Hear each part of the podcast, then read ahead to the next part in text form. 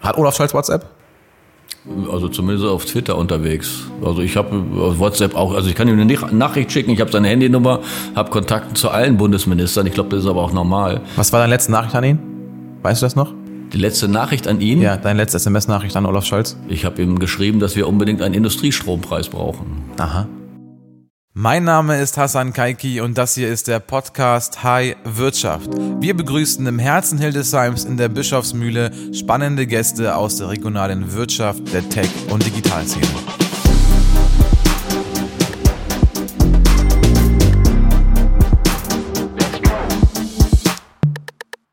So, liebe Community, es geht wieder los nach der Sommerpause. Fangen wir diesmal an in der zweiten Staffel mit der Politik und zwar mit Bernd Westphal. Hallo Bernd, herzlich willkommen. Hallo Hassan, vielen Dank für die Einladung. Bernd, kannst du uns mal kurz abholen und mal berichten, wo du eigentlich herkommst, was du früher gemacht hast und was du heute machst? Also ich wohne in Gießen, bin da auch äh, zur Schule gegangen, weiterführende Schule in Saarstedt habe nach der Schule eine Ausbildung gemacht auf dem Kali-Bergwerk äh, Siegfried Giesen mhm, mhm. und habe dort 15 äh, Jahre insgesamt gearbeitet, auch zuletzt in der Betriebserfassung und äh, kaufmännischen Bereich. Habe mich da auch weiterbilden können, war dann nochmal die Möglichkeit, mit einem Stipendium der Gewerkschaft in Dortmund auf der Sozialakademie zu studieren und dann als Gewerkschaftssekretär gearbeitet und dann seit 2012 kam die Frage aus der Partei, ob ich Interesse hätte, für den Bundestag zu kandidieren. Mit Unterstützung vieler habe ich das geschafft und bin seitdem im Bundestag. Und aber, also du warst quasi vorher Chemielaborant. Und wie, wie passiert sowas? Also warum kommt eine Partei auf dich zu und sagt, hey, ähm, willst du bei uns äh, eintreten? Also was hast du vorher gemacht, dass sie dich erkannt haben oder gesagt haben, äh, den Mann brauchen wir? Gut, ich war immer politisch interessiert. Ich war äh, schon als äh, Jugendlicher, ich war Klassensprecher zum Beispiel in der Schule oder Schulsprecher okay. zuletzt, habe mich immer politisch interessiert und auch äh, engagiert. Ähm, Chemielaborant war so eine Entscheidung. Eigentlich wollte ich so an Mopeds rumschrauben und Autos und so, wollte eigentlich Kfz-Mechaniker werden. Mhm. Aber dann sagte meine Mutter, guck doch mal, es gibt noch andere Berufe, wo man sich die Finger nicht so dreckig macht. Und dann ist es Chemielaborant geworden. Das habe ich, wie gesagt, 15 Jahre auf dem Kaliwerk gemacht, fünf Jahre im Schichtdienst. Das war auch eine gute Erfahrung, mal zu gucken, wie ist das mit der Nachtschicht. Wochenende arbeiten und so. Wir hatten viel äh, zu tun damals. Ähm, aber wie gesagt, es ist eine berufliche Erfahrung, die einen prägt und dann als Gewerkschaftssekretär viel Einblick gehabt in Unternehmen, in politischen Entscheidungen, in Veränderungen. Und das war wahrscheinlich der Grund, wo dann auch aus der Partei einige meinten, der kann drei Sätze frei geradeaus reden und mhm. ist einigermaßen präsentierbar mhm. und äh, deshalb haben die mich gefragt. Mhm. Aber was glaubst du, was war tatsächlich so deine, deine Kerneigenschaft, die dazu geführt hat, dass sie gesagt haben, komm, komm bei uns rein? Also klar, Kommunikation ist immer ein Thema in der Politik, aber was war so die Kernkompetenz von dir? Das sind mehrere Dinge. Das ist immer, also natürlich muss Partei, die Person und das Programm, also die Inhalte passen. Und das mhm. äh, war ziemlich klar. Es waren damals, äh, nachdem Bernhard Bringmann aus gesundheitlichen Gründen, der ja lange diesen Wahlkreis für die SPD vertreten hat, für die Menschen im Landkreis Hildesheim, äh, im Parlament, war dann klar, dass er aus gesundheitlichen Gründen nicht mehr kandidiert. Dann kamen mehrere aus der Partei, die gesagt haben, wir trauen uns das zu. Und dann habe ich mich aber schon sehr deutlich durchsetzen können. Und das hat damit zu tun, mit Auftreten, mit Überzeugungskraft, vielleicht auch mit Sympathie. Also man muss Menschen mögen mhm. und Spaß am Gestalten haben. Mhm. Wir sagen in unserem Kontext immer, Menschen folgen Menschen und keine Unternehmen. Auf der anderen Seite aber auch Menschen verlassen Menschen und keine Unternehmen. Ähm, und ja, also im Grunde genommen äh, war deine Kernkompetenz, dass du andere Menschen begeistern konntest und die dir gesagt haben, okay, die Meinung, darauf zählen wir, was er sagt. Ähm, jetzt bist du über zehn Jahre im Bundestag? Im September sind es zehn Jahre, ja. Ah, okay, dann wird gefeiert? Ja. ja, wir planen ein, äh, tatsächlich ein, ein Fest für die Mitglieder der SPD. Wir haben ähm, souverän die Bundestagswahl gewonnen. Ich bin zehn Jahre im Bundestag. Wir haben die drei Wahlkreise zur Landtagswahl gewonnen und äh, sind der Meinung, dass wir den, für die Mitglieder äh, mal eine Begegnung schaffen müssen. Und das machen wir jetzt, äh, mhm. ich glaube, am 22. oder 23. Mhm. September. Warum hast du damals gesagt SPD? Ja, richtig, das ist meine Partei. Ich komme aus einer alten Bergarbeiterfamilie. Mein Vater, mein Großvater, die sind alle geprägt durch den Bergbau, sind immer gewerkschaftlich auch orientiert gewesen. Eine mhm. große Nähe an der Sozialdemokratie und deshalb war für mich klar, etwas zu verändern mit so einer Partei, die 160 Jahre alt ist, für Werte steht, mit denen ich mhm. mich identifiziere Und das passt bis heute. Die ist 160 Jahre alt, die SPD, die älteste demokratische Partei in Deutschland hat mhm. viel für dieses Land auch geleistet und deshalb hat mich das überzeugt. Mhm. Sag mal, du bist einer der wenigen Hildesheimer, die wahrscheinlich auch, ähm, oder, ja, auf jeden Fall Olaf Scholz auf WhatsApp haben. Hat Olaf Scholz WhatsApp? Also zumindest auf Twitter unterwegs. Also ich habe auf WhatsApp auch, also ich kann ihm eine Nachricht schicken, ich habe seine Handynummer, habe Kontakte zu allen Bundesministern. Ich glaube, das ist aber auch normal. Was war deine letzte Nachricht an ihn? Weißt du das noch? Die letzte Nachricht an ihn? Ja, deine letzte SMS-Nachricht an Olaf Scholz? Ich habe ihm geschrieben, dass wir unbedingt einen Industriestrompreis brauchen. Aha, okay. Und ähm, kannst, du, kannst du mal weiter ausführen, warum brauchen wir einen Industriestrompreis? Ja, wir sind ja in einer Transformation. Das heißt, Unternehmen machen sich auf den Weg, ihre Produktion klimaneutral zu organisieren. Dazu wird es eine Menge Elektrifizierung, also elektrisch organisierte Prozesse geben, die man jetzt mit fossilen Energien macht. Und deshalb brauchen wir für Elektrolyse, für Wasserstoff viel Strom, mhm. aber auch, wie gesagt, für die Elektrifizierung einiger Prozesse. Und deshalb brauchen wir für die Transformation der nächsten sechs, sieben Jahre, bis erneuerbare Energie so viel zur Verfügung steht, dass die Strompreise sich durch das große Angebot dann reduzieren, mhm. brauchen wir eine Brücke und das könnte ein Transformations- oder Industriestrompreis sein. Mhm, mhm. Ähm, ich erinnere mich gerade an Jürgen Stote, ähm, an die letzte Podcast-Folge, die wir hatten. Und ähm, wir hatten folgendes Szenario im Kopf, dass es durchaus passiert, dass, also ich glaube, ich glaube, kein Bundesland ist so krass geprägt von der Automobilwirtschaft wie Niedersachsen. Vor allem, wenn wir uns auch auf, wenn wir uns auf die mittelständischen Automobilzulieferer mal anschauen und darauf mal konzentrieren oder fokussieren, dann sehen wir, dass äh, die alle echte Probleme haben. Also jetzt sei es Personal oder Transformation, was du angesprochen hast, oder Digitalisierung. Es sind alles so Schlagwörter, die fast in jedem Unternehmerforum immer auftauchen. Und ähm, konkret will es aber mit einer Geschichte von Stote. Und zwar, wenn er sagt, dass plötzlich durch die hohen Strompreise er seine Wettbewerbsfähigkeit verliert und dadurch vom Pricing her einfach zu teuer ist für die Automobilhersteller. Und der Automobilhersteller sagt aber, hey, Stote, schön, dass du aus Hasum aus der Region kommst und hier aus, fast aus der Nachbarschaft, aber ich bekomme das in Holland oder in Frankreich günstiger, also kaufe ich lieber dort ein, denn ich habe am Ende des Tages auch Aktionäre und die wollen alle Gewinne sehen. Von daher ist mir das ja erstmal egal, dass du aus der Region kommst, weil ich meine Preise durchsetzen muss. Und das eben aufgrund von Strompreisen oder das Witzige, oder ja, eigentlich nicht Witzige ist ja, dass dann die, dass dann der Wettbewerb in, Frankreich und Holland ist und gar nicht in Deutschland, also aber aus der Nachbarschaft direkt. Also gar nicht irgendwie sehr weit weg. Und ja, was, was denkst du darüber? Also Energie ist Wohlstand. Wir haben in der Bundesrepublik Deutschland unseren wirtschaftlichen Aufschwung zum Beispiel verdanken, dass wir Zugang zu Steinkohle hatten im Ruhrgebiet und im Saarland. Und das ist aber die, die fossile Zeit. Jetzt müssen wir gucken, dass wir in den erneuerbaren, und das ist diese Transformation, ist der Wandel, mit erneuerbaren Energien eine Basis schaffen, auf der auch ökonomisch Wertschöpfung entsteht. Und zwar natürlich auch im internationalen Wettbewerb.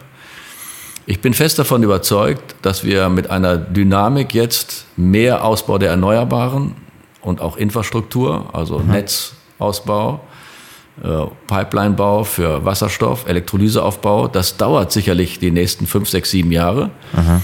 Aber das ist ein Weg, wo wir zumindest die Wirtschaft in den Stand versetzen, klimaneutral zu produzieren. Und das wird ein Wettbewerbsvorteil sein. Mhm. Und nun ist natürlich im internationalen Vergleich der Standorte sind Kosten das eine. Das andere ist äh, politische Sicherheit, rechtliche Sicherheit, Zugang zu Fachkräften, Zugang zu Universitäten, Kooperation mit Forschung und Entwicklung.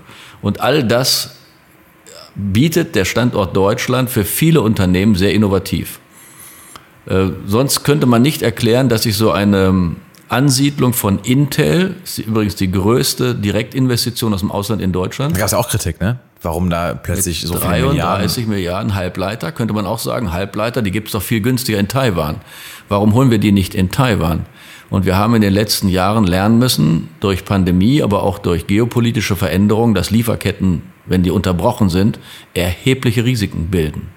Also VW kann da ein Lied von singen, ja, als äh, Mhm. Jemand, der weltweit seine Teile einkauft, um sie dann mhm. in Wolfsburg oder woanders zusammenzuschrauben. Mhm. Und dann gibt es, wenn eine Unterbrechung der Lieferkette ist, äh, bis zum Stillstand der Bänder dann, wo man halt nicht mehr produzieren kann, einen höheren wirtschaftlichen Schaden. Und deshalb sind wir jetzt dabei, uns resilient aufzustellen, Lieferketten so zu organisieren, dass wir auch durchaus in der Lage sind, wichtige Produkte selber herzustellen. Mhm. Mhm. Aber also nochmal ähm, auf die Info vorher, also, also das heißt, du siehst den Industriestrompreis als eine mittelfristige Lösung ja. bis vielleicht 2030, um in der Zeit das, was man verpasst hat, wieder aufzuholen. Ja, zumindest diese globale Wettbewerbsfähigkeit nicht zu verlieren. Mhm. Und äh, das ist ja auch etwas, wo wir vielleicht in der Vergangenheit zu sehr auf der Bremse standen. Also wir haben ja nun zwei große Koalitionen hinter mir. Ich kenne zähe Verhandlungen, die wir hatten wo CDU, CSU immer gebremst haben, wenn es zum mhm. Ausbau von Photovoltaik oder auch von Windenergie angeht. Jetzt haben wir mit dem brutalen Krieg, den Russland angezettelt hat in der Ukraine, eine energiepolitische Situation, die uns nochmal dazu bringt, mehr Dynamik zu entfalten. Die Notwendigkeit, jetzt zu handeln, ist von mehreren Leuten erkannt und deshalb tut sich halt auch was. Mhm. Was hast du zuletzt gemacht, im Bundestag oder generell in deiner Arbeit, wo wir erkennen können, dass sich was bewegt hat, also verändert hat, wirklich konkret verändert hat, wo du mit im Beschluss saßt oder wo du einfach mitgewirkt hast, wo wir sagen können, okay, die Politik, die redet nicht nur, sondern sie macht auch und das ist passiert. Ja, also den Vergleich kann ich wirklich ziehen. Wir haben, ich bin jetzt in der dritten Legislaturperiode im Bundestag, zweimal große Koalition, jetzt die Ampel mit Grünen und FDP und ich habe noch nie in zwei Jahren so viele Gesetze erlassen, gerade im Bereich Energie und Wirtschaft wie jetzt. Wir haben zum Beispiel den Ausbau der erneuerbaren Energien, der sich oft verzettelt hat in irgendwelchen Gerichtsverhandlungen, Widersprüchen, Klagen, haben wir jetzt rechtlich so eingeordnet, dass er rechtlich im allgemeinen öffentlichen Interesse steht und damit andere Rechtsgüter sich unterordnen müssen. Das heißt, das hat schon rechtlich allein eine enorme Stellung bekommen. Wir haben Ausbaupfade, also die Ausschreibungsmengen zum Ausbau von Windenergie, Offshore wie Onshore, mhm. enorm erhöht. Mhm. Also ein Beispiel. Wir haben acht Gigawatt Windenergie in Nord- und Ostsee, hauptsächlich in der Nordsee stehen. Ja, kann, kannst du mir mal also ein Endergebnis nennen, was auch, also was auch die Bürgerinnen und Bürger auch verstehen? Also was sich bei denen dann quasi durch deine Entscheidung im Haushalt oder im Alltagsleben verändert hat?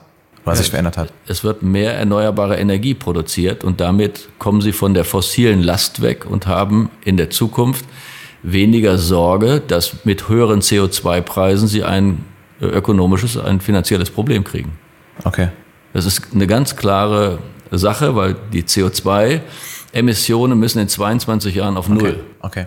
Aber ich glaube, wir beide sind uns einig, dass Deutschland diesen wirtschaftlichen Aufschwung hatte aufgrund von der Industrie die ja jetzt gerade echt ja, ein Problemfeld ist. Und der Begriff Industrie ist ganz spannend. Ich hatte, ich habe ein großes Latinum und der, der Begriff Industrie kommt vom Lateinischen und heißt, kommt von dem Wortbegriff Industria und das bedeutet eigentlich energetische oder energische Tätigkeit und Fleiß und Beharrlichkeit. Und vor allem Fleiß zieht mich da extrem an. Und also Deutschland war sehr fleißig in der Industrie und hat sich da Wohlstand aufgebaut. Und aus meiner Perspektive so wie ich es bewerten kann, würde mich auch interessieren, was du dazu sagst, ist, dass wir uns darauf ausgeruht haben. Dass wir gesagt haben, hey, wir haben eine richtig gute Wirtschaft und wir können uns darauf ausruhen und Jetzt haben wir eben gefährliche Sachen, also gefährlich in dem Sinne Energiepolitik, Transformation, Digitalisierung.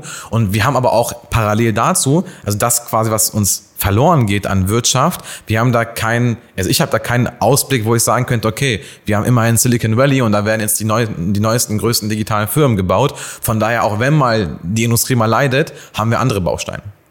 Also die Industrie ist ganz klar unsere ökonomische Basis.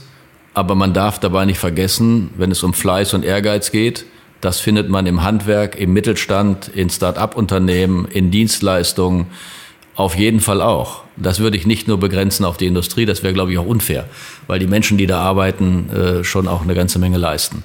Die Leistungsfähigkeit unseres Standorts ist deswegen so hoch, weil wir diese Industrie haben. Das ist ohne Frage, mhm. weil davon profitieren viele andere als Zulieferer. Wir waren eben bei einem, Firma Schlot ist ja nur einer davon. Da gibt's Conti, ja, da gibt's äh, diejenigen, die Glas herstellen, die Lacke mhm. machen, die Reifen herstellen. Mhm. Also es sind viele, die am Auto hängen. Jeder zehnte Arbeitsplatz in Deutschland, das wird sich vielleicht auch... Jeder zehnte Arbeitsplatz in Deutschland hängt, hängt am Auto. Hängt am Auto. Ja, natürlich. Also Wie kommt man dann aber parallel auf die Idee zu sagen, ab 2030 keine, keine Verbrenner mehr und sowas? Also wenn, wenn das so ein krasser Bestandteil von der Wirtschaft ist, warum kommt man überhaupt auf die Idee zu sagen, wir kannibalisieren unsere eigene unsere ja, das ist ja völliger Unsinn, weil die Autos, die wir jetzt bauen, nicht mehr verkauft werden können in Zukunft. Wir haben ein Klimaproblem. Ich glaube, das ist erkannt und das ist nicht irgendwie eine grüne Spinnerei, sondern die letzten Wochen und Monaten und Jahre sehen wir Wetterextreme, die nicht nur irgendwo auf der Welt passieren, ja, also dass ja. da in Hawaii jetzt so eine halbe Insel abbrennt, dass wir jetzt in Slowenien riesen Schäden haben durch Hochwasser, dass wir im Ahrtal erleben, dass wir in der Landwirtschaft Riesenschäden erleben mit Trockenheit oder jetzt auch Wetterextrem. Und deshalb, glaube ich, ist erkannt, dass Handlungsbedarf ist. Wir haben die letzten 20 Jahre verpennt. Das ist das Problem. Das ist das Problem. Genau. Es sind Leute, ja. naja, es will das ja gar, ist ja gar nicht parteipolitisch zuzuweisen. Es sind Bundeskanzler nach Brüssel gefahren und haben sich immer dafür eingesetzt, dass die Grenzwerte möglichst nicht so verschärft werden und haben damit vermeintlich die deutsche Automobilindustrie geschützt. Im Grunde haben sie Innovation damit verhindert. Ja. So, und das ja. Spiel ist vorbei. Ja. Und das ist im Grunde genommen äh, ja ein Interessenkonflikt zwischen Protektionismus und Innovation. Das will ich gar nicht sagen. Ich glaube schon, dass wir einfach mehr Zuversicht brauchen in die Innovationskraft unseres Standortes. Es hat noch nie geholfen, alte Technologien zu konservieren. Hm. Alte Technologien ist vielleicht auch ein falscher Begriff. Wir bauen sehr moderne Autos, aber der Verbrennungsmotor ist nicht die Zukunft, mhm. sondern die Zukunft wird anders sein. Wir brauchen CO2-freie Antriebe. Das können von mir aus auch äh, für eine Brücke äh, elektrisch hergestellte Kraftstoffe sein, also die E-Fuels. Mhm. Aber ich finde, in Zukunft, glaube ich, werden wir wesentlich mehr Elektrofahrzeuge sehen. Das sieht man übrigens jetzt in. China. Auch hier schon jetzt. Ja, also in der Hitliste der verkauften Elektroautos in China sind die Deutschen nicht mehr an Platz eins oder zwei oder drei, hm. sondern das sind jetzt chinesische Anbieter. Hm. Das sollte uns Sorgen machen. Hm. Das heißt, da wird ein Markt entstehen, den wir mit unserer Technologie bedienen müssen. Hm. Problem ist ja auch, dass auch, also allein Porsche macht 40 Prozent des Umsatzes in China und VW hat eine ähnliche Zahl. Und wenn jetzt plötzlich China sagt, ja, danke für die letzten Jahre, aber ab jetzt machen wir die Autos selber und wir brauchen euch nicht mehr, dann bricht ja auch extrem Wirtschaft ein hier. Er muss sich das Auto mal angucken. Ein Elektroauto hat 40 Prozent der Wertschöpfung in der Batterie. Also VW fängt jetzt an, ein Batteriewerk in hm. Salzgitter aufzubauen. Hm, wir reden von VW. Ja, aber da, ja. da muss ich doch mal sagen, da, da sind einfach Innovationen und die Veränderungen im Markt nicht mhm. richtig erkannt worden. Und jetzt ist aber klar, wenn ich mit einem Produkt auf dem Markt will, was nicht mhm. mehr kompatibel ist mit Umweltansprüchen, dann habe ich ein falsches Produkt. Ich glaube, mhm. das ist allen klar. Mhm. Also warum fangen wir zum Beispiel an, unsere Stahlindustrie mit Wasserstoff CO2-frei in der Produktion zu verändern, diese Transformation. Mhm. Passiert in Salzgitter, passiert in Duisburg, größte Stahlwerk mhm. Europas und so weiter. Mercedes kauft Stahl ein in Schweden, CO2-frei produziert. Mhm. Weil sie natürlich sagen, nicht nur das Auto in seiner Anwendung, in der Lebensphase mhm. ist CO2-frei, sondern auch in der Produktion. Ja. Und dann kostet ein Auto 400 ja. Euro mehr. Ich finde, das ist darstellbar. Ja. Ja, du, du hast eben gesagt, dass wir mehr Zuversicht brauchen. Ja. Und ähm, ich habe dich auf dem Podcast angesprochen, als wir auf dem Arbeitgeberforum waren in, in Hannover im Schloss Herrenhausen, wo Volker Schmidt so ein bisschen erzählt hat, wie schlecht es uns geht. Und da hast du mir danach nach der Veranstaltung gesagt, ja, das, wir brauchen da viel mehr Zuversicht. Das, also das, das wird viel zu kritisch dargestellt und die Unternehmer sind da viel positiver eingestellt. Ja, also ich, ich erlebe äh, innovative Unternehmen, die die Ärmel hochkrempeln und sagen, wir haben eine Herausforderung und das ist Klimaschutz. Und dem werden wir jetzt begegnen und zwar mit einer massiven Veränderung in sehr kurzer Zeit. Und da verlange ich einfach auch von einem Geberverbandschef, ja, wie Herrn Schmidt, den ich sehr schätze und auch mhm. kenne, äh, dass er also nicht so kritisch da dran geht, sondern sagt, wir haben dafür eine Lösung. Ja. Das ich, zeichnet Wirtschaft und Industrie ja, übrigens auch. Ich, ich verstehe deinen Punkt, absolut, dass man Zuversicht zeigen sollte. Ich frage mich nur, ob in der Politik mehr Politik-Marketing gemacht wird als Politik selber. Nein, das ist völlig falsch.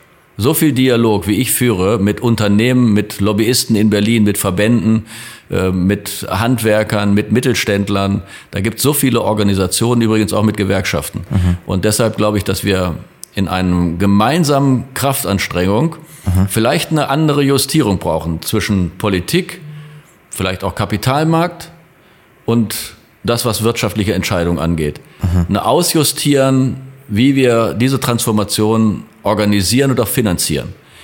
Das wird der Staat nicht alles alleine machen können. Wäre ja auch Unsinn. Mhm. Aber der Staat hat gezeigt in den letzten Jahren, dass wir in der Pandemie, in der Krise, wo wir Finanz- und Wirtschaftskrise hatten, 2009, 2008, mit enormen staatlichen Mitteln die Ökonomie stabilisiert hat. Und ich finde, das muss man respektvoll anerkennen. Ich finde immer, die Unternehmen, so, also es gibt ja einige, die sagen, Unternehmen können das viel besser und die Wirtschaft ist so kompetent, dass sie das alles alleine kann und der Staat und die Politik soll sich da mal raushalten. Das ja. ist arrogant und das ist auch nicht richtig. Finde find ich absolut bei dir. Aber der Hintergrund davon, warum das überhaupt so kommt, warum so eine Aussage überhaupt kommt, ist ja, dass die dann sagen, ey, tut mir leid, aber im Bundestag ähm, sitzen 70 Prozent der Menschen, haben keine Vorerfahrung mit der Wirtschaft oder, oder sind eher, also ist ja eigentlich auch unüblich, dass ein Chemielaborant im Bundestag sitzt, was ich klasse finde, oder dass du auch vorher im, im Schichtdienst gearbeitet hast und, und eben weißt, wie der normale Arbeitsalltag aussieht, aber die meisten dort sind Juristen oder Akademiker und die haben halt alles in der Theorie gelernt, aber nicht in der Praxis. Und das ist halt schwierig dann zu sagen, also sogar wenn die es vielleicht besser wissen, es ist aber schwierig, das glaubwürdig zu vermitteln und zu sagen, das ist jetzt die richtige Entscheidung, weil man immer wieder sagt, ja gut, du hast es aber vorher nie richtig erlebt.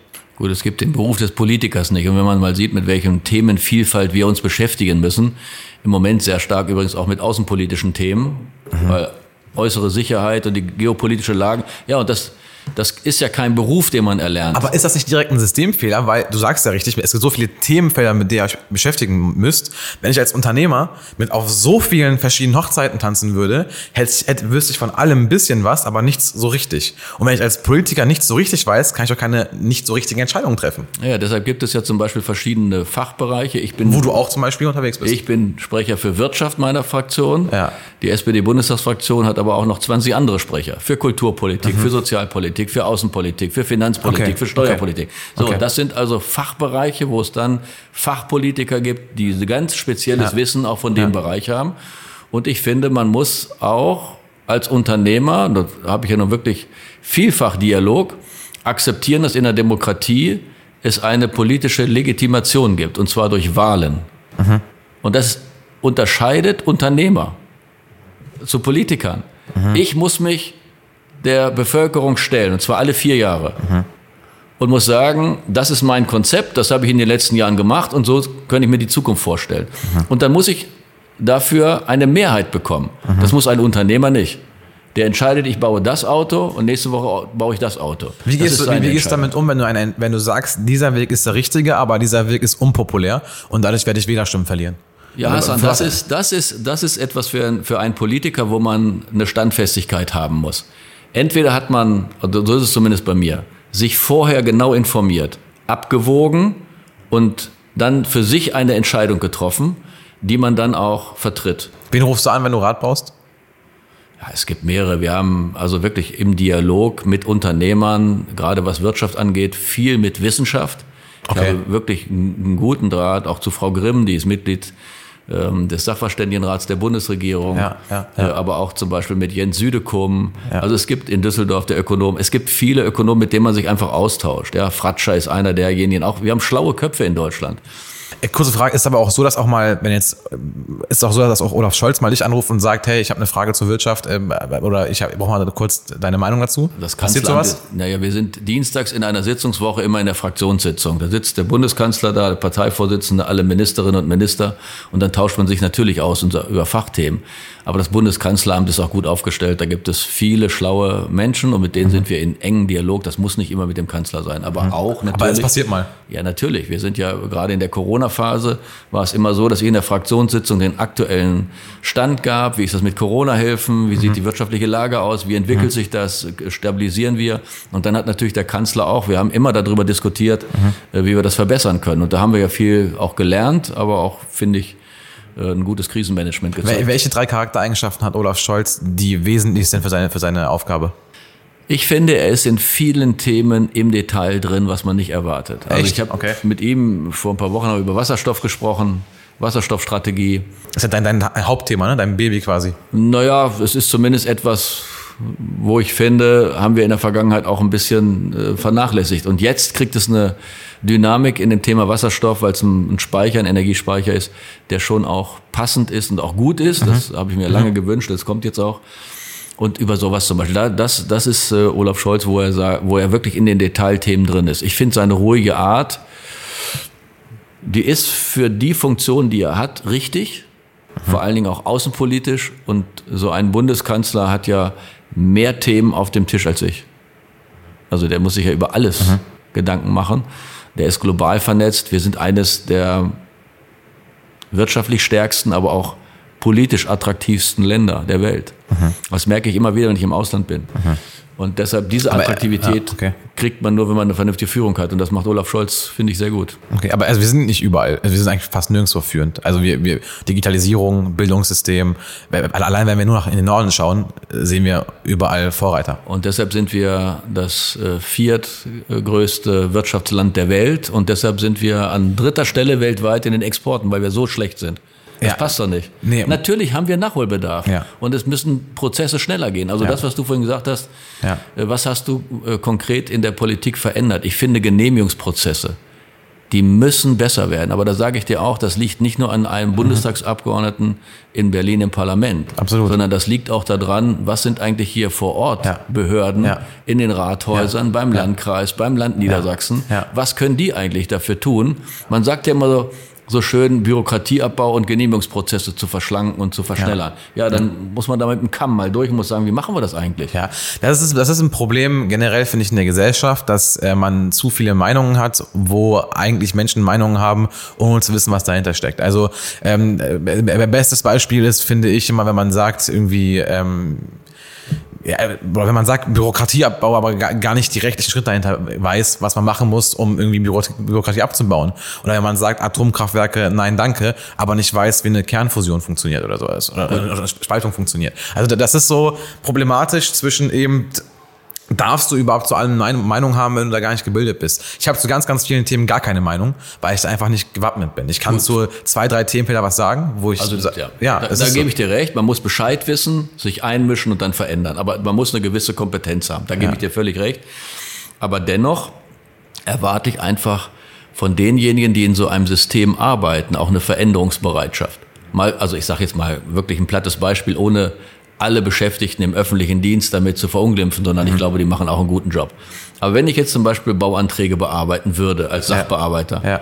und jetzt liegt so ein Bauantrag da schon drei Jahre, ja. dann muss ich doch aus der eigenen Kraft heraus mal sagen, das will ich nicht, ich will das schneller machen, ich will das auch in sechs Wochen können. Mhm. Und was brauche ich dafür? Mhm. Welche digitale Unterstützung brauche ich dafür? Spielt Welche Abläufe? Die, die weiß ich doch, Rolle? Bitte? Künstliche Intelligenz? Ja, natürlich. KI wird doch enorm in den Verwaltungen zu Vereinfachungen und zu Verbesserungen. Wird schon eingeführt und, oder wird irgendwann noch eingeführt? Also wenn, wenn ich jetzt Verwaltungschef wäre, ich bin ja nicht Verwaltung, ich bin ja, ja Politik, ja. also Parlament. Ja.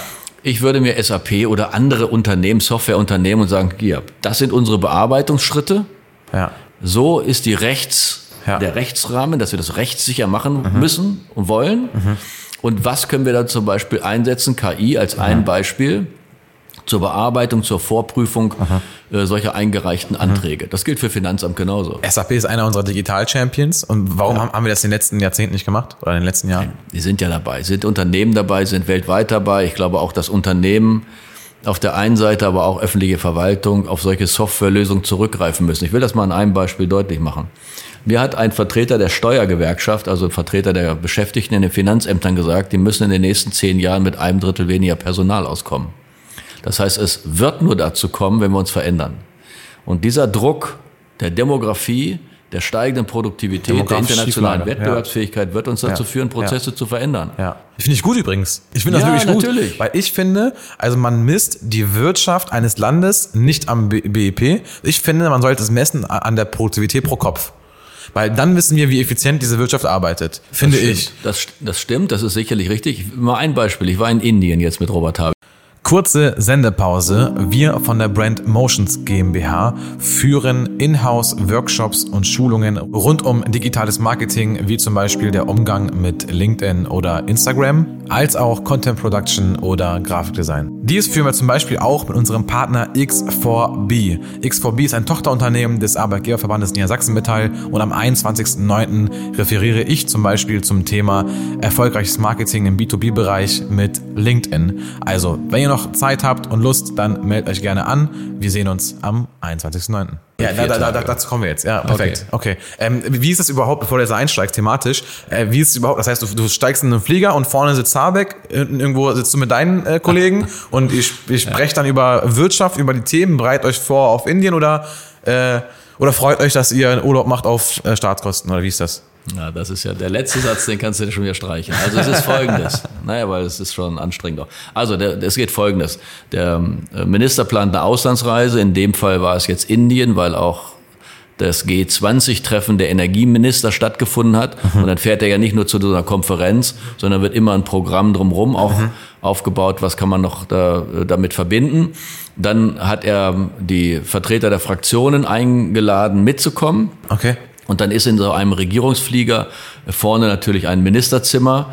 Äh, dann ist ein Bereich, wo Beschäftigte aus dem Bundeswirtschaftsministerium sitzen. Dann kommen Abgeordnete und äh, Vertreter von Unternehmen, die sich bewerben können, da mitzufahren. Und dann gibt es noch 20 Pressevertreter, die mhm. auch mitkommen von verschiedenen Medien. Sieht es eigentlich drin so aus wie ein normaler Flieger oder sieht das aus wie ein anders aufgeteilt? Okay. Gibt da andere Bereiche, wo man auch einen Konferenzraum auch Zimmer und sowas, okay. Ja, ja Konferenz. Ja, okay. Also ja okay. vom Platz her relativ begrenzt, aber es ist anders als ein normaler Flieger. Wie lange fliegt man nach Indien? Äh, wir sind jetzt dadurch, dass wir nicht mehr über die Ukraine fliegen können und Russland, äh, unten und über die arabische Halbinsel geflogen und brauchten neun Stunden. Okay, krass. Also das waren, waren vier knackige Tage. Wir waren in Delhi, klar, Regierungssitz, ja. haben Gespräche geführt mit der Regierung. Nochmal ganz kurz, woran hast du gearbeitet im Flieger? An, an welcher Thematik? Also für mich war klar Vorbereitung auf die Energieministerkonferenz G20. Okay. Dann ähm, nochmal auch Kontakte zu knüpfen. Wir hatten zum Beispiel ein Gespräch mit den Stiftungen. In dem Fall war es die Konrad-Adenauer-Stiftung, also okay. Zivilgesellschaft, auch nochmal okay. zu gucken, was verändert sich.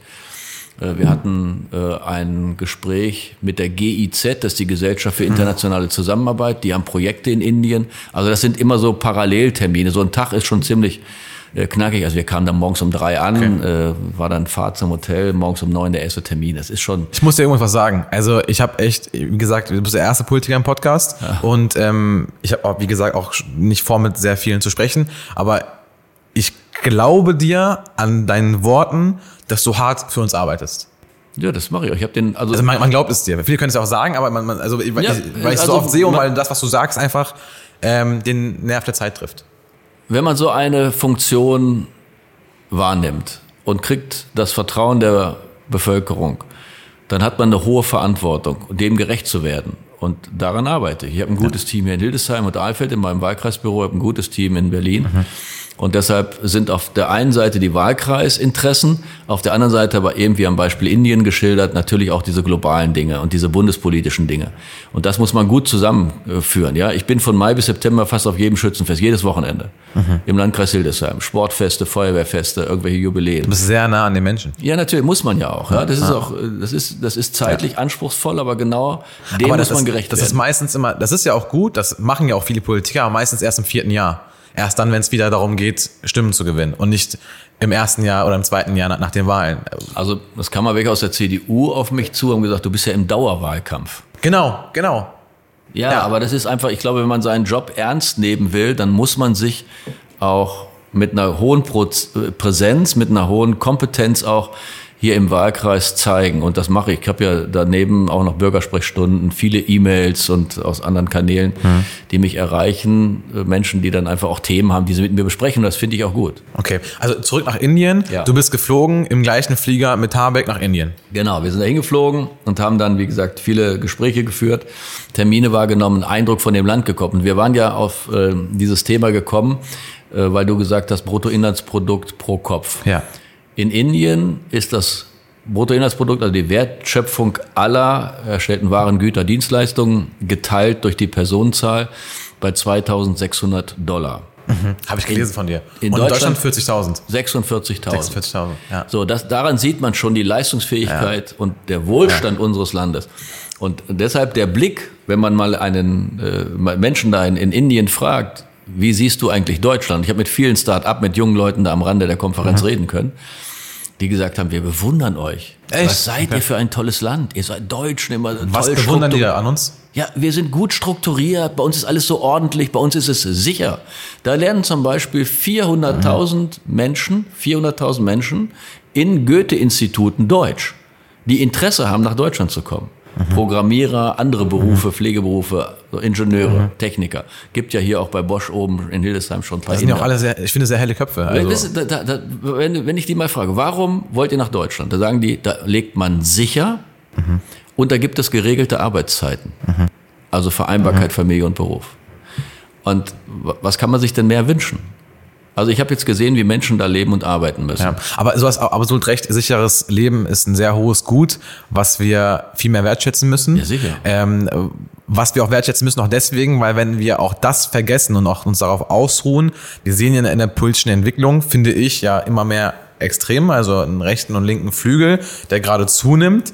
Und was übrigens, finde ich, auch gegen eure Politik spricht, weil wenn eure Politik richtig oder gut wäre, dann würde das ja nicht passieren. Und äh, von daher sollten wir alles daran tun, um nicht auch noch das zu gefährden. Sicherlich ist man nicht perfekt und kann immer was zu verbessern. Und äh, mich beschäftigen natürlich im Moment auch die Umfrageergebnisse, dass die AfD bei 20 Prozent liegt. Aber mich beschäftigt ja viel mehr bei aller Sorge der Stärke der rechten äh, nationalistischen Politik warum schaffen es eigentlich nicht die etablierten Parteien ein Gegenangebot zu machen, was attraktiver ist? Und da bin ich dabei, wir sind zu schnell, zu kritisch, unzufrieden, vielleicht auch zu überzogen in der Kritik und Erwartung, was Politik leisten kann. Mhm. Und deshalb finde ich, gibt es für mich überhaupt gar keinen Grund, überhaupt zu überlegen, die AfD zu wählen. Weil das ist etwas, was uns wieder in die Vergangenheit bringt zurück zu nationalen Grenzen, zurück zu Nationalstaaten, weniger Europa, alles das, wo unser Wohlstand, wo unsere Weltoffenheit drauf aufbaut, das würden wir gefährden. Mhm. Äh, wir werden die, das merken wir jetzt schon, die Attraktivität der Region, wo die AfD stark ist, mhm. wo Arbeitnehmerinnen und Arbeitnehmer sich nicht entscheiden, in die Region zu gehen. Und das ist etwas, ähm, was man wissen muss. Und es ist mit deinem Job, dass sowas nicht passiert. Ja, das machen wir. Das arbeite ich jeden Tag dran. Mhm.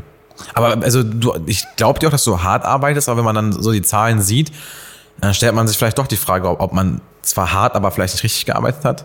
Also wenn man sich die Wahlergebnisse anguckt, die letzten Wahlergebnisse für den Landkreis Hildesheim hat die AfD hier keine 20 Prozent. Was hatten die hier? 6, 7 Prozent. Okay. So, also das ist hier. Ist das bundesweit in einem unteren Bereich naja, für die? Es ist eine Unzufriedenheit, äh, vielleicht auch in Ostdeutschland, weil sie nach 30 Jahren deutsche Einheit jetzt wieder einen massiven Veränderungsprozess ähm, erleben. Ich will aber nur sagen, Veränderung, wir haben damals als SPD formuliert bei dem Strukturwandel im Ruhrgebiet, wir organisieren Sicherheit im Wandel. Mhm. Ich habe gesagt, wir haben jetzt die Aufgabe, Sicherheit durch Wandel zu organisieren. Nur wer sich ändert, gewinnt.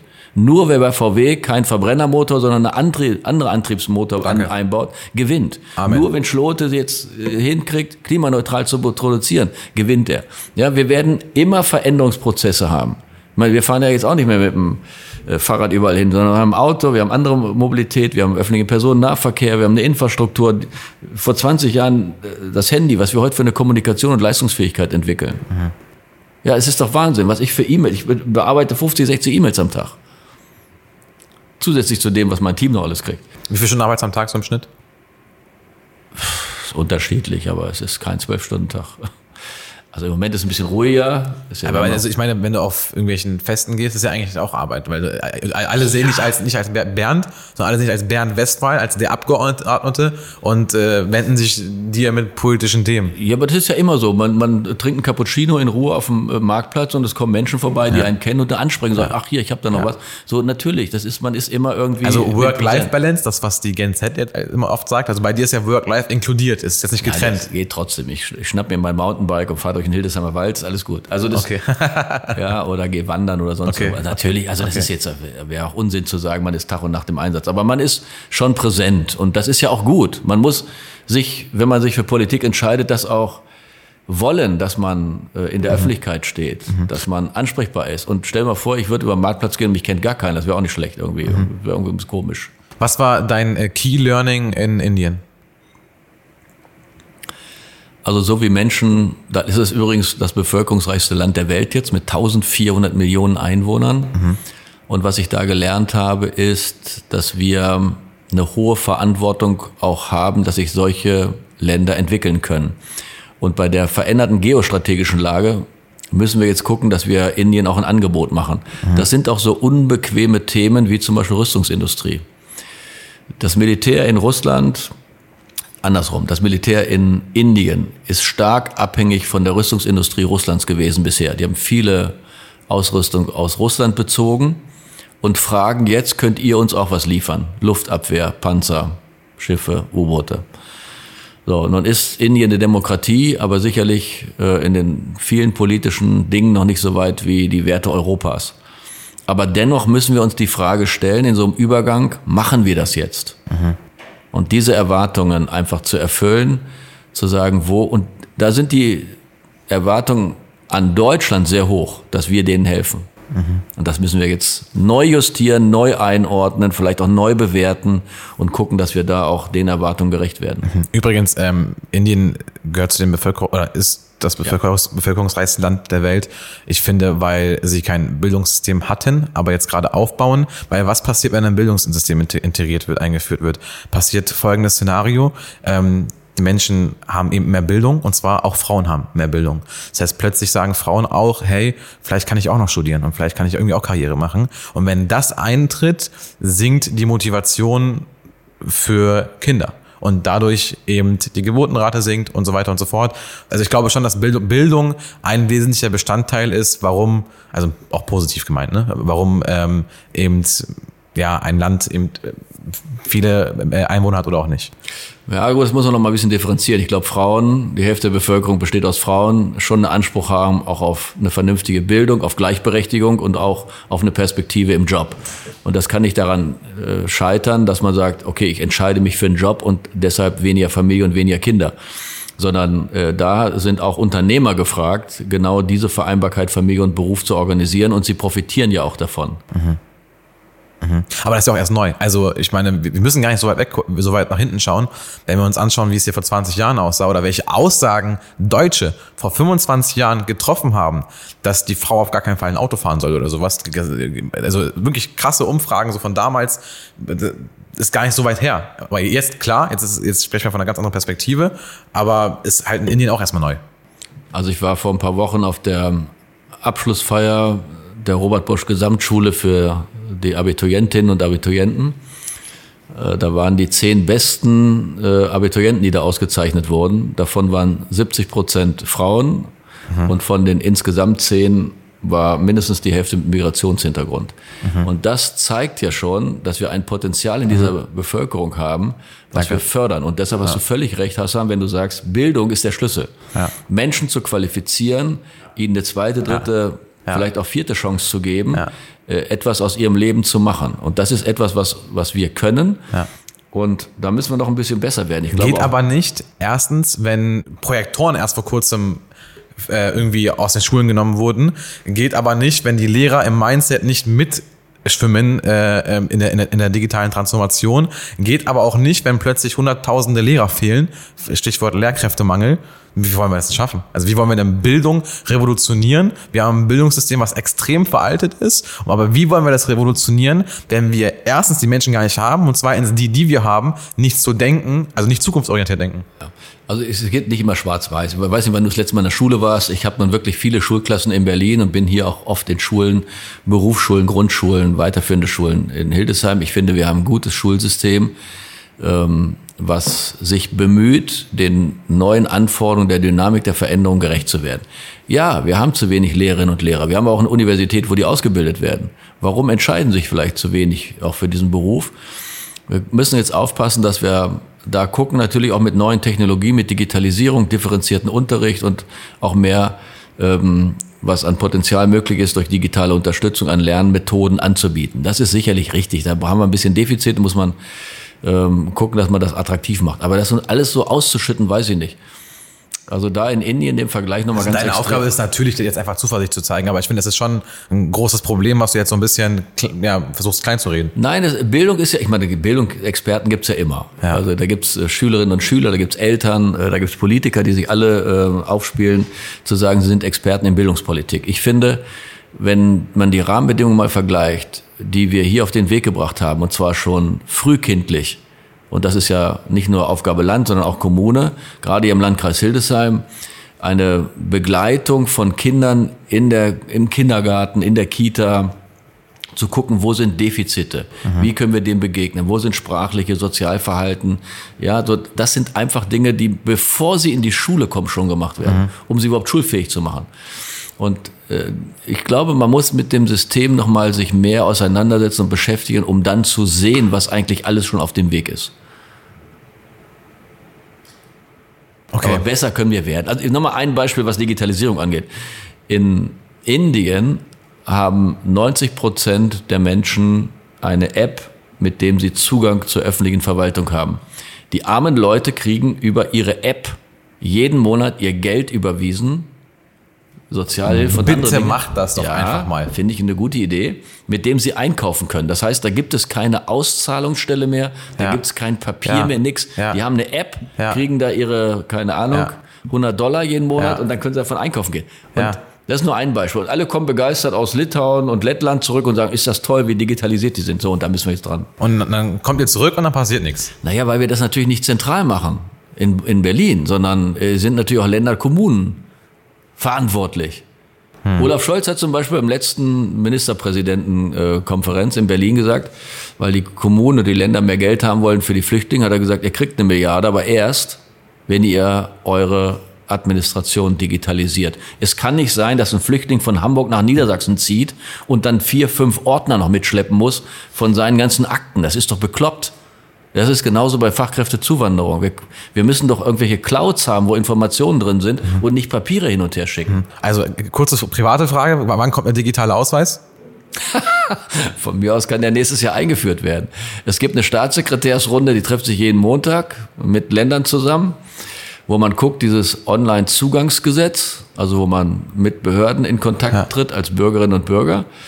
Und da gibt es schon ein bisschen was, also wie zum Beispiel auch den digitalen Bauantrag, was deine Frage angeht, Personalausweis, ich weiß es nicht. Ob, ich meine, wir müssen solche Dinge auch sicher haben. Ja, verstehe ich. Ja, alles ja gut. weil, weil ja. wenn die letzten Aber Jahre, es geht ja auch sicher, machen ja andere Länder auch vor. Also scheinbar geht's ja auch ja, sicher. natürlich, natürlich, natürlich. Ja, die, die Cyberangriffe nehmen natürlich zu, oder? Ja, ist echt ein also krasses also, Thema Du bist ja nur auch Vertreter für Wirtschaft, wenn du siehst, wie viel Cyberangriffe ja. äh, Unternehmen betrifft mit enormen wirtschaftlichen Schäden. Was glaubst du, wie, wie viele Cyberangriffe die Sparkasse selber, hier, also Sparkasse, Ingmar Müller war hier, äh, ist ja Sparkassenvorstand, war hier auch zum Podcast. Ja. Und was glaubst du, wie viele Cyberangriffe die pro Tag abwehren? Keine Ahnung, weiß ich nicht. 100? 600. 600 Cyberangriffe ja, pro Tag. Siehst du natürlich, wenn es auf einmal passiert, die Menschen ja. im Landkreis ja. Hildesheim äh, morgens aufwachen, gucken vielleicht online ihren Kontostand und, an und, und die sind auf Null. Und, und, dann kommen die Menschen zur Politik und sagen, ihr habt ja, dafür nicht gesorgt, genau. dass es sicher ist. Ja, ja, genau. Also von daher, natürlich geht das und ich glaube, wir sind auch in der Lage, das safe zu organisieren. Ja. Cybersecurity ist ein Riesenbereich. Ja. Und äh, deshalb äh, glaube ich schon zuversichtlich auch, dass wir das hinbekommen.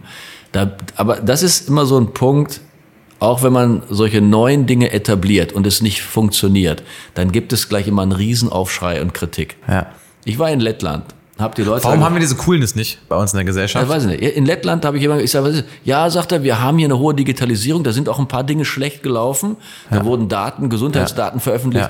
Aber wir vertrauen der Politik, dass sie diese Fehler dann auch erkennt und heilt. Mhm. Und bei uns ist es eher so immer, die da oben sind so blöd und wir hier unten sind die armen Würstchen. Das ist natürlich Quatsch. Ja? Mhm. Also ich meine, ich, wir sind doch ganz nah zusammen und haben oft mhm. auch unterschiedliche Interessen, aber ich glaube gemeinsame Ziele. Und wir müssen einfach gucken, dass wir diesen gesellschaftlichen Zusammenhalt, mhm. und das ist wichtiger denn je bei diesen Veränderungsprozessen, ja. dass uns das gelingt. Wir sind aber auch, wie du gesagt hast, ähm, Kritikliebhaber. Also äh, bestes Beispiel für mich ist äh, zurzeit die Hildesheim-App. Ich äh, bin ein Fan von dem Projekt. Ich finde das total gut. Äh, die Hildesheim-App hat mittlerweile über 12.000 Downloads. Also über 12.000 Menschen haben diese Hildesheim-App auf ihrem Smartphone und nutzen das auch dreimal die Woche. Ziel ist es, dass sie es täglich benutzen. Und dann frage ich Leute und sage, hey, hast du mitbekommen, Hildesheim-App, über 12.000 Menschen nutzen das und sowas. Und äh, ja, aber das funktioniert auch nicht so richtig. Oder ja, aber äh, manchmal stürzt es ab. Aber ja, die Einstellung. Aber ja, ist doch egal. Es funktioniert erstmal, nutzt doch erstmal und sieh doch erst, dass das erstmal als, als Impuls, dass sich was verändert, dass sich was tut, dass wir überhaupt die App herunterladen können, weil es schon live ist. Dass es Menschen gibt, die daran arbeiten, dein Leben zu erleichtern. Aber das sehen die alles nicht, sondern irgendwie immer so sehr kritikaffin. Naja, wir sind halt ein Land mit einer traditionell auch geprägten Verhaltensweise. Und solche Veränderungen brauchen einfach auch Zeit und Vertrauen. Wir brauchen Vertrauen. Und wir haben ja dieses Smart City Projekt mhm. in der Stadt Hildesheim. Da gibt es übrigens auch 17 Millionen vom Bund als Zuschuss mhm. dazu. Heißt zwar viel an, aber es ist, also es ist jetzt nicht. Naja, es ist zumindest mal ein Anfang. Ja. Also 17 Millionen für eine Kommune. Für fünf Jahre aber. Zu sagen, wir digitalisieren mal äh, und machen Smart City, machen Angebote, die vielleicht auch äh, den Bürgerinnen und Bürgern eine ganze Menge an Service und Nutzen bringen. Und das muss sich erst etablieren. Das dauert einfach. Ja. Es mhm. sind Prozesse, die einfach dauern. Mhm. Wir haben eine demografische Entwicklung mit älterer Bevölkerung, die vielleicht nicht so veränderungsbereit ist. Muss man gucken. Ja, apropos Demografie und eben hast du gesagt Fachkräftezuwanderung. Ja. Ähm, die Frage vorweg, Fachkräftemangel oder Fachkräftebedarf? Nein, wir haben Fachkräftemangel, ganz klar. Es werden Umsätze nicht realisiert, weil die Leute fehlen. Wir haben teilweise Unternehmen, Auftragsbücher voll oder zum Beispiel auch im sozialen Bereich, im Pflege, Bedarf ohne Ende, können den nicht bedienen, weil die Fachkräfte ja. fehlen. Ich habe mich halt nur gefragt, was vom Framing her besser ist für die Bevölkerung. Ob, äh, wenn es Bedarf ist, ob es dann vielleicht positiver gestimmt wird, dass ja was scheinbar was gebraucht wird, weil man dann mehr machen kann. Äh, wir müssen gucken, dass wir möglichst das Potenzial im Inland heben. Oder Fachkräftekatastrophe. Nein. Ich glaube, also wir haben Fachkräftemangel und das muss man, vielleicht muss man auch manchmal zuspitzen. Und wenn man eine Botschaft hat oder eine Information hat, dann muss man sie auch so erlebbar machen, dass die Menschen das auch einordnen können für sich, welche Dynamik das braucht und mhm. welche Relevanz das zurzeit hat. Okay. Diese Themen, die du vorhin angesprochen hast, Transformation, Digitalisierung, Fachkräfte, das sind die Hauptthemen. Mhm. Wenn ich vor zehn Jahren in ein Unternehmen gekommen bin, dann waren es mhm. vielleicht zu hohe Steuern oder keine Ahnung, die Leute verdienen zu viel. Mhm. Das spielt heute gar keine Rolle mehr. Heute sind Energie und Fachkräfte die Hauptthemen. Und deshalb glaube ich schon, dass wir attraktiv sein können. Das geht aber nicht, wenn die AfD zunimmt und wir Ressentiments gegenüber äh, anders aussehenden Menschen haben, die vielleicht ja. nicht sonntags morgens in die Kirche aber gehen, Moment, sondern in die Moschee. Aber Moment, äh, die AfD nimmt ja zu und diese Bilder werden ja kreiert. Klar, trotzdem vom Volk, ist trotzdem auch viel Kulturarbeit, aber auch aufgrund, also diese Kultur wird ja initiiert durch Unzufriedenheit. Und Unzufriedenheit, dafür habt ihr die Verantwortung ja ihr. Also ihr macht ja Sachen, warum die dann unzufrieden sind und dann plötzlich sich rechts und links orientieren. Nein, ich habe ja gesagt, es sind Veränderungen und Menschen haben vielleicht Sorge. Manche sogar, die sagen, ich habe Angst vor Veränderungen. Ich mhm. habe den Menschen immer gesagt, die mich auf dieses Thema ansprechen, mhm. in diesem Land muss keiner Angst haben. Angst müssen die Menschen vor Bomben haben in Kiew und in anderen Regionen der Ukraine mhm. oder anderswo in der Welt, aber nicht in Deutschland. Mhm. So, und wir müssen einfach mehr Zuversicht und Vertrauen haben in Veränderungsprozesse. Also Jens Hard hat mir mal gesagt, es ist, bevor man die digitale Transformation angeht, es ist viel wichtiger, die Bereitschaft zu etablieren, da, dass die Menschen in den Unternehmen auch, auch mitgehen und auch mitziehen wollen. Wie, wie, wie, schafft man das? Wie, wie, wie kriegt man diese Bereitschaft? Also Jens Hart hat das ja super gemacht. Ich habe das ja gesehen, welchen Prozess er etabliert hat in dem Unternehmen, wo er gearbeitet hat. Ja. Die Menschen mitgenommen, sie begeistert dafür. Ja. Und das ist ja etwas, was wir in der Kommunikation äh, so organisieren müssen, dass das auch gelingt. Mhm. Und das ist auch möglich. Wir mhm. sind begeisterungsfähig. Und dazu braucht man aber auch Vertrauen und Zuversicht in die mhm. Stärke unseres Landes. Äh, wie lösen wir die Probleme des Fachkräftemangels? Welche zwei, drei Hebel siehst du da? Wir haben wesentlich einfacher jetzt das Anwerben in den Konsulaten verbessert. Also man kriegt schneller Termine, die Verfahren sind schneller. Wir erkennen schneller die Berufsabschlüsse an. Da gibt es noch ein paar also Dinge. Also Stichwort jetzt Fachkräftezuwanderung meinst ja, du jetzt? Ja, klar, okay. Fachkräfte.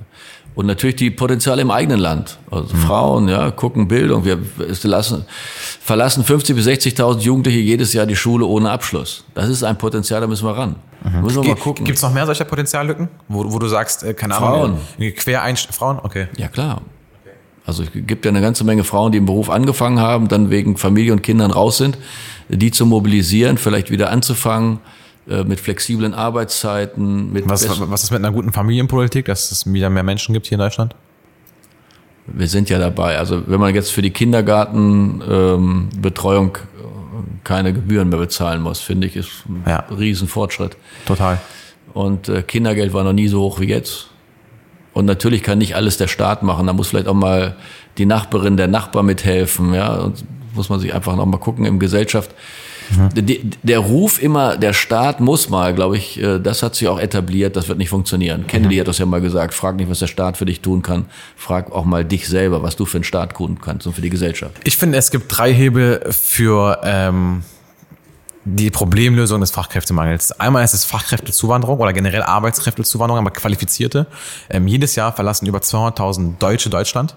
200, über 200.000 Deutsche verlassen Deutschland. Das sind auch Fachkräfte. Es kommen auch sehr, sehr viele Menschen rein. Problem ist nur, die, die reinkommen, ist ein Teil davon oder ein großer Teil von unqualifiziert, ein anderer Teil ist qualifiziert und die, die kommen, wollen auch vielleicht eher ähm, ja das Sozialsystem nutzen, als hier ähm, ja, einen volkswirtschaftlichen äh, Impact zu leisten.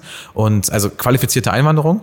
Äh, Punkt Nummer zwei ist ähm, die Erhöhung der Produktivität pro Kopf der vorhandenen Mitarbeiter. Das heißt, wie schafft es Schlote, dass sein Werksleiter mehr schafft pro Tag durch KI, durch Digitalisierung. Und Punkt Nummer drei, das sind ich nenne es Crashkurse. Also ähm, wie schaffen wir es, Berufe, die man bald nicht mehr braucht, dort Menschen zu nehmen und zu sagen, wo soll es für dich äh, hingehen und wie können wir dir dabei helfen, dass du neu ausgebildet wirst für neue Themen? Also ich habe ja auch politische Zeiten erlebt, wo wir große Arbeitslosigkeit hatten. Mhm. Das haben wir jetzt nicht, sondern wir haben noch nie so viel Beschäftigte gehabt mit 45 Millionen wie in den letzten 20 Jahren. Ist ja eigentlich ein Luxusproblem. Das ist ein sehr gutes Zeichen. Ja. Ich kann mich erinnern, in den 60er Jahren sind die Unternehmen nach Portugal, nach Spanien, Italien, in die Türkei gefahren, haben dort Mitarbeiter angeworben. Die haben es selber gemacht. Die haben nicht nach dem Staat gerufen, die sind runtergefahren, so, bist einigermaßen stark, gesund, komm mit. Aber so, die Familien waren in dem Heimatland, die haben wir hier hochgeholt. Da war weder Sprachkurs noch Integration noch sonst irgendwas. Ich will aber noch mal einen Aspekt aufnehmen, weil du das eben so am Rande gewählt hast. Es kommen welche und die sind hier im Sozialsystem. Ich finde, wir haben gute Rahmenbedingungen, an denen wir uns orientieren. Das ist die Genfer Flüchtlingskonvention. Das sind die Menschenrechte international und das hat Gründe, warum Menschen ihre Heimat verlassen. Ja. Die machen das bestimmt nicht, um hier 400, 500 Euro Sozialhilfe zu kriegen, ja. sondern weil sie dort schlecht behandelt haben, weil sie da keine Perspektive haben. Und das waren übrigens auch mal ähm, in den dunkelsten Zeiten unserer Geschichte Deutsche, die wegen ihrer politischen Einstellung ins Ausland fliehen, fliehen mussten und da Asyl gekriegt haben. Deshalb bin ich da eher dabei, ein bisschen vorsichtiger damit umzugehen. Nicht alle, die hierher kommen, wollen ins Sozialsystem, sondern ja, die fliehen von Bomben, ja. vor Gewalt, ja. vor sexueller Gewalt, vor körperlicher Gewalt, vor politischer Verfolgung. Und deshalb und, haben wir eine Verantwortung, den Menschen zu helfen. Oder auch einfach nur, weil sie eine Perspektive brauchen. Hier. Natürlich. Also mein eigener Vater kam hierher, weil er, weil er gesagt hat, auch hier habe ich mehr Perspektive. Auch das. Und dann müssen wir mit den Menschen, und das finde ich so, also ich meine, ich bin katholisch erzogen. Wir haben einen, einen Wertekanon, ein Wertegerüst, ein Menschenbild. Ja, die, die, die Würde des Menschen ist unantastbar. Da steht nicht des deutschen Menschen, sondern des Menschen ganz egal welche Hautfarbe, welcher Herkunft. Mhm. Und ich will noch mal sagen, dass diese Weltoffenheit, diese Zuwanderung, diese Diversifizierung auch mhm. und, und Vielfalt von Menschen, ja. dass die uns nicht ärmer, sondern reicher macht. Das, das sieht man in Unternehmen, ja, wenn verschiedene Kulturen ja, aufeinandertreffen, verschiedene Herkünfte, dass das eine Bereicherung ist. Früher war es so, dass es eine kulturelle Bereicherung war. jetzt ist es sogar so weit, wir sind darauf angewiesen. Also wir können ja. gar nicht anders. Wir können nur unsere Wirtschaft am Leben erhalten oder auch, auch wachsen, wenn wir mehr Menschen hier haben, mehr kluge Köpfe und die brauchen wir eben. Also wir sind darauf angewiesen. Das genau. ist ja der, der Punkt. Genau, da müssen wir das Signal senden, dass wir sie auch haben wollen. Ja, und dann da muss auch eine Ausländerbehörde nicht nur auf Abwehr gepolt sein, sondern muss auch gucken, dass man möglichst Menschen, die hier sind und einen Beruf gelernt haben, auch eine Aufenthaltsperspektive bieten, mhm. sie mal einladen, vielleicht wollt ihr euch sogar einbürgern und und und. Das muss offener werden. Welches Jahr war dein bestes politisches Jahr? Oh, aus dem Bauchgefühl einfach, aus, aus dem Bauchgefühl. Also die letzte Wahl 2021 mit einem sensationellen Ergebnis. Ich habe in allen 18 Gemeinden im Landkreis Hildesheim die meisten Stimmen gehabt. Und das war für mich ein grandioser Erfolg. September was glaubst 2000. du, was dazu geführt hat, dass du so viele Menschen begeistern konntest? Einfach Präsenz, Kompetenz, offen sein, Interesse zeigen, sich um die Belange der Menschen zu kümmern. Alles klar. Vielen Dank. Hassan hat mir Spaß gemacht. Alles Gute weiterhin. Dankeschön. Das war wieder eine Folge unseres Podcasts High Wirtschaft. Für mehr Infos und Tipps rund um Wirtschaft, Digitalisierung und Marketing folgt uns auf Instagram und LinkedIn und checkt unsere Webseite www.markenverjüngung.de.